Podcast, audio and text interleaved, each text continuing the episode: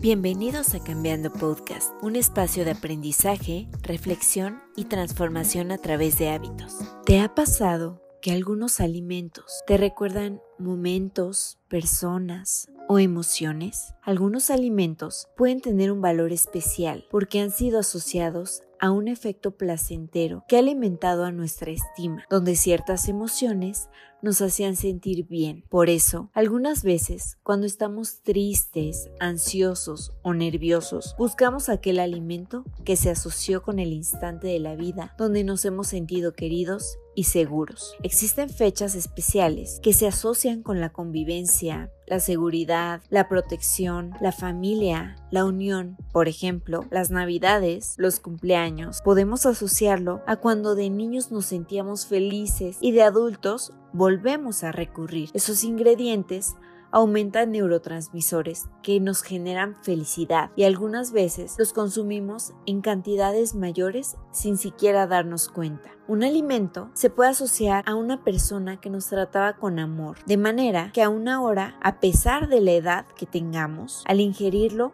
nos sentimos como aquel entonces. Por ejemplo, cuando recordamos las galletas o el chocolate de la abuela, que nos protegía con ternura y cariño. Como dicen, recordar es volver a vivir. También es muy cierto con los alimentos. En la profundidad de nuestro inconsciente se esconden los recuerdos importantes y con ello ingredientes que entran por nuestros sentidos. Esos olores y sabores infantiles asociados a la cocina de la casa, la comida de la abuela o de la mamá, o a esa gran unión y celebración familiar. Es normal tener antojos, como ves, están más asociados con nuestra historia que lo que creemos. Muchas veces, lo que comemos puede ser pasado, presente o futuro. No te castigues si tienes un antojo. Mejor, identifica las sensaciones y las emociones y el por qué estás decidiendo tales opciones. La frecuencia, el lugar, los ingredientes y las cantidades. Comer es algo cotidiano,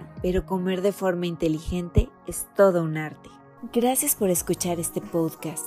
En este espacio hablaremos sobre salud mental, alimentación balanceada, naturaleza y wellness. Puedes encontrarnos en redes como arroba cambia un hábito. Te esperamos en el siguiente capítulo. Y recuerda seguir cambiando hábitos.